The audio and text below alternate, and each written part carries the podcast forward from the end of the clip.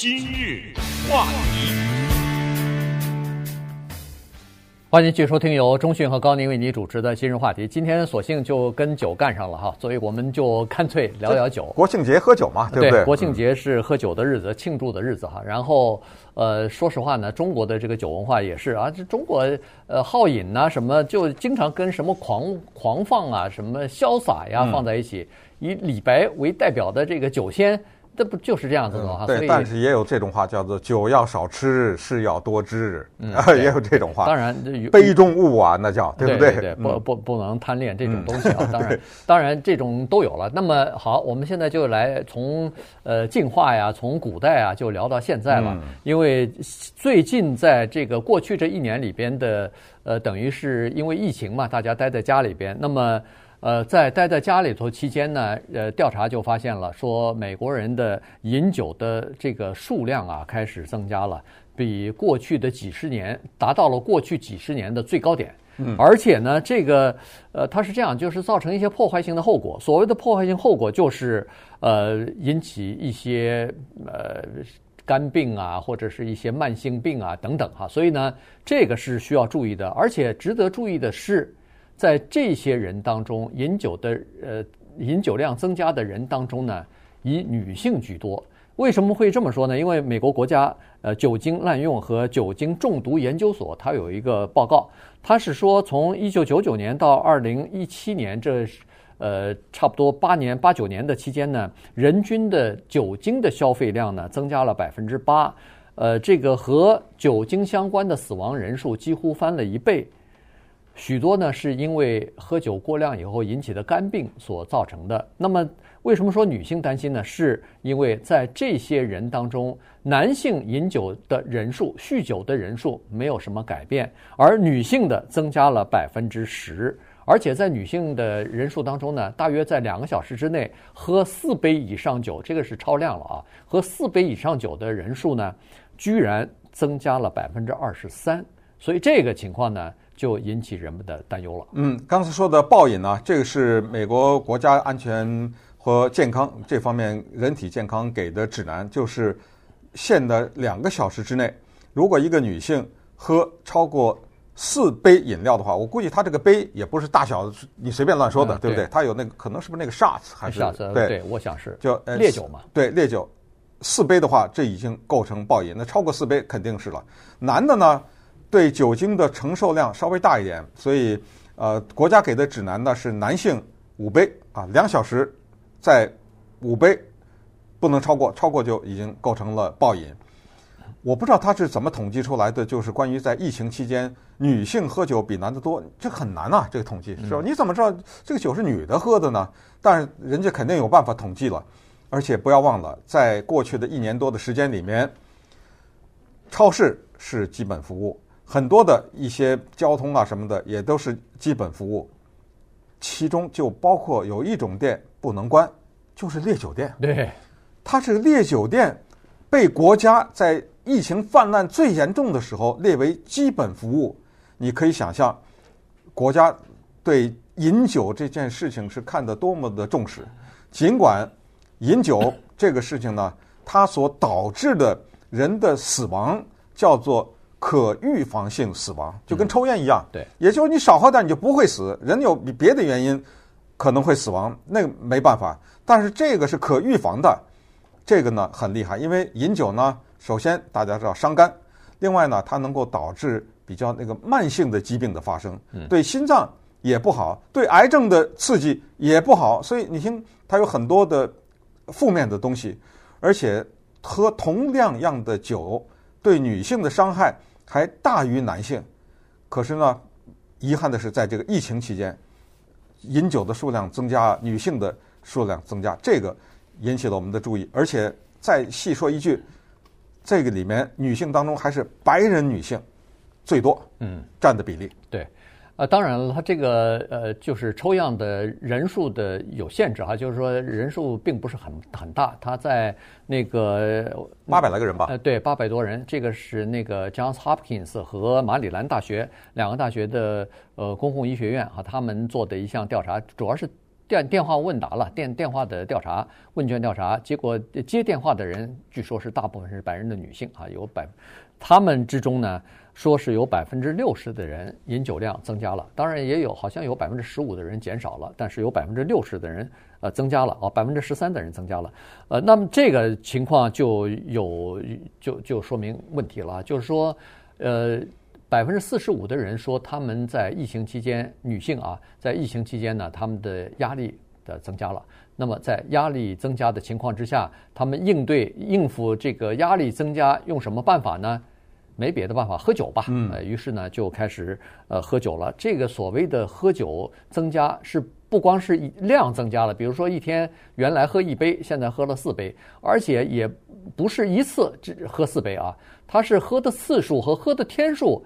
也增加了，以前可能一个星期喝一杯，现在恨不得一个星期喝三次，每每次都喝四杯，那你这不是就是增加大量增加了吗？对，那为什么女性压力比男性在疫情期间要稍微大一点呢？这个稍加思索，大家都能找到答案，就是因为所谓的远程上课的问题，这个也挺无奈的。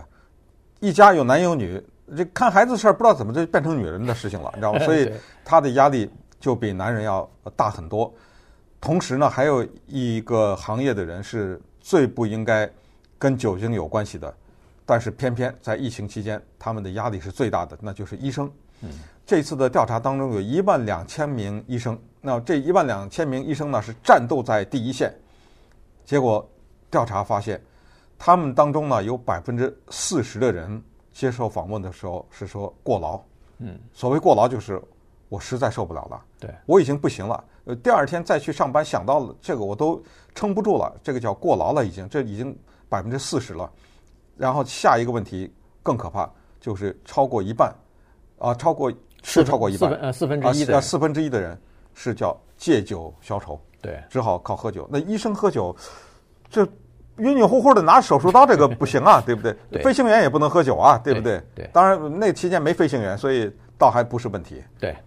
呃，这些医生呢，他是他是这么说的，就是百分之四十的人本来就是有倦怠症，就是已经很累了，但是一碰到疫情呢，就更呃工作更繁忙，看的病人更多哈，于是呢，就在这种情况之下，有百分之二十五的医生呢，就靠喝酒来等于是呃帮自己度过这个艰难的时刻吧。那这个就有问题了。还有呢，一个呃情况呢，就是以前都认为说有孩子的母亲呢。一般或者是父母亲一般不太会喝酒吧，但是现在突然发现说，有孩子的父母亲居然是属于那个喝酒量增加最多的那一群人。那可不是没孩子在家讨厌呐，对，对不对？就是就是刚才中迅所说的，调查下来说是孩子在家远程教育啊，对父母亲都是一个非常头痛和非常折磨人的事情，于是他们只能靠喝酒来这个度过。呃，在家里边这个非常难熬，或者是要和孩子一天到晚打交道的这段时间，呃，喝就喝吧，别喝完了以后醉着酒打孩子，你知道家暴也很频繁嘛？对对，对啊，所以这个是不是跟喝酒有关啊？对不对？对。那行，那么下一个问题就是说，疫情当然是很大，但不是人类的第一个灾难。你比如说之前有个九一一，有个 SARS，呃，有个 Katrina，那我们看看那个时候的酒精销售怎么样？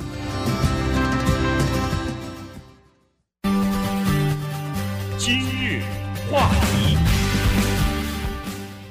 欢迎继续收听由中讯和高宁为您主持的今日话题。这段时间跟大家讲的呢是这个 喝酒的问题哈。在美国呢，现在呃疫情期间，现在当然已经出了疫情了，但是在过去这一年当中呢，喝酒的问题变成一个令人担忧的问题了哈。因为呃这个酒精的消耗量比较大了，而且很多是女性在增加了喝酒，这就说明在疫情期间她们承受的压力。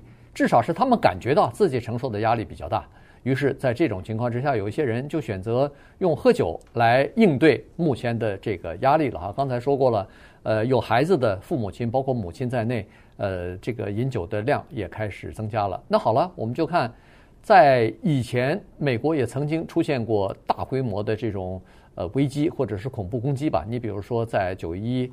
呃，恐怖攻击事件之后，在这个二零零三年的 SARS 之后，在这个 Katrina 飓风之后，这不都出现灾难了吗？那在那个时候，酒精的消耗是不是增加了？饮酒的人是不是增加了呢？确实啊，在这几个灾难过后呢，都出现过这个饮酒、酗酒的情况增加的这个事例，但是问题还没有一次能够像这次的这个呃新冠病毒这么影响普遍啊，因为这次呢，它出现了好几个问题是以前所没有的。以前的尽管是九一，它也是一个局部的，但是这次的呃这个新冠疫情在全美国，别说没全美国了，全世界都是恨不得是同步进行的，无差别的打击，这就造成了几个问题。第一，大家都待在家里边了，这是第一个问题，以前没有过这样的情况，都是局部的。第二呢，是说待在家里边还不说。因为居家令的关系，酒有的时候烈酒啊，你买不到，你你不能出去买去嘛。这时候，所以呢，这个上网去订酒，打电话订酒，让人家送酒到家，这个情况呢，还是第一次出现的。嗯，对，真的是九一一跟送酒到家有什么关系啊？对不对？对。呃，包括飓风什么的，那个很多跟那个飓风没关系，住在其他州的人生活一丝一毫都没有受到影响，所以这一个是本质的不同。那么。由于烈酒开始送到家里了以后呢，就造成了一系列的社会影响。可是现在呢，这些研究人类行为啊、酒精啊什么这种专家告诉我们啊，要看到在某一个特定时期酒精的影响呢，不会是说这个灾难过去以后看到，要一到三年。对，为什么呢？你要想这么想啊，酒精这个东西跟抽烟一样，它是有上瘾的可能的。假如在过去的一年当中，刚才说的有这么多女性，男的我们先不说，有这么些女性在疫情之前呢，她没有酒瘾，但是疫情期间压力大，她就喝了一年，那早上了，这一年够了，够你上瘾了。那么疫情之后，它不会像开关一样，哦，六月十五号疫情过了，不喝了，不太可能啊。为什么呢？因为它在某些时候，它就可以，它就要馋了。对，它那个身体就向你要这个东西。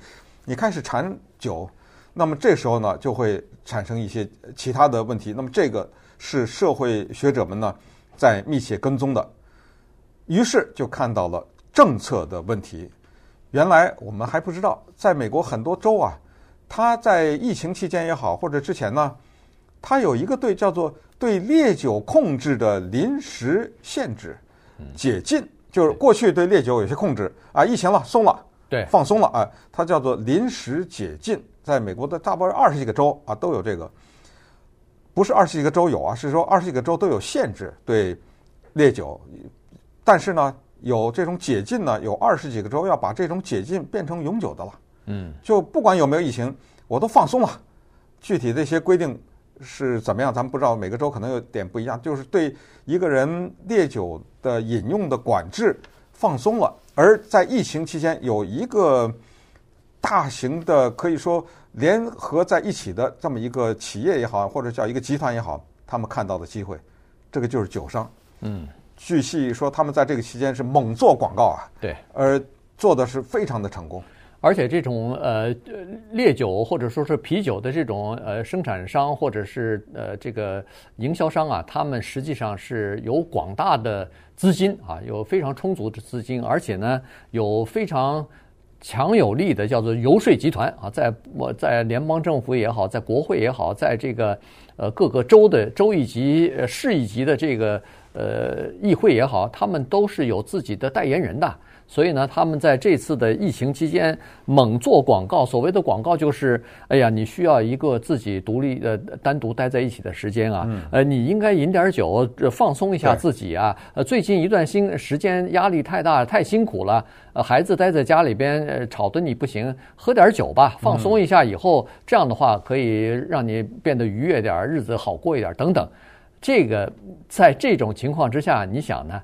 有很多人他是忍不住的，那就喝两口吧。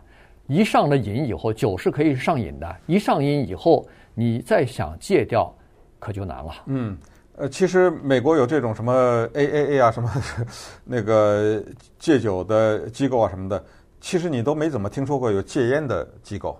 也有，咱们因为没有抽烟的，但是它不如那个那么普遍。啊。那个叫什么 Double A 什么这种，这世人皆知的美国人。